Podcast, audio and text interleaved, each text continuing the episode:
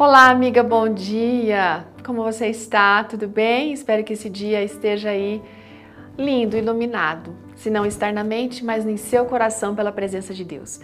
Hoje a nossa história foi escrita pela Daniele Pinho. Ela é casada, é técnica em enfermagem e ela vem contando que era o ano de 2014 quando a mãe dela, numa consulta médica, foi aconselhada a procurar um oncologista para investigar uma bolinha ali na parte inferior da sua mandíbula.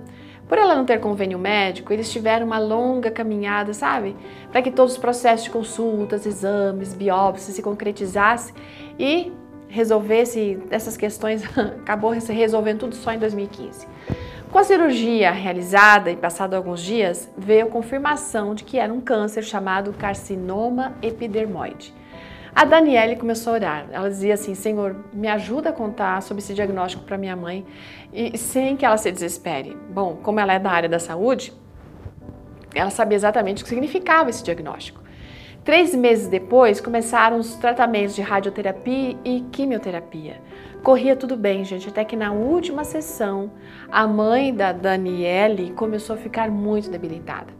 Três dias depois dessa aplicação, ela precisou ser levada é, para a emergência do hospital e essa emergência, quando eles chegam lá, estava super lotada. A Daniela então suplicou ao Senhor que ele fizesse alguma coisa e de uma forma imediata, gente, surgiu um enfermeiro com uma cadeira de rodas e pediu que a Débora acompanhasse, né, a sua mãe, que a Débora não, que a Daniela acompanhasse sua mãe. Então entraram na emergência e lá começaram os exames. A mãe só piorava.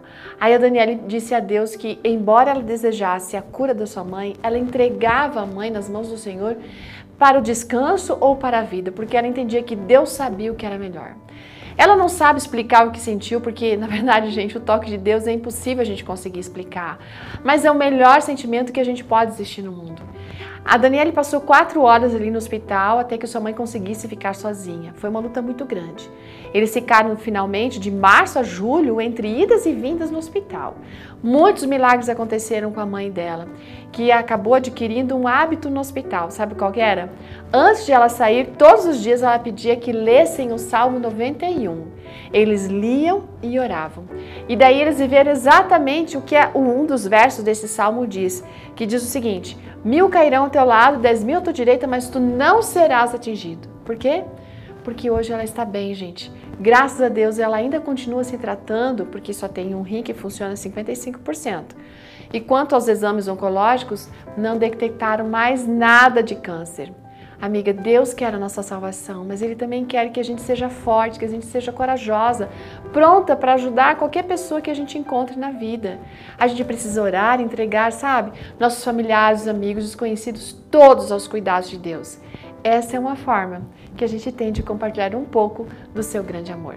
Que Deus abençoe você e jamais se esqueça que os anjos de Deus estão ao seu redor protegendo a você e aqueles que você coloca nas mãos de Deus. Ótimo dia e até amanhã.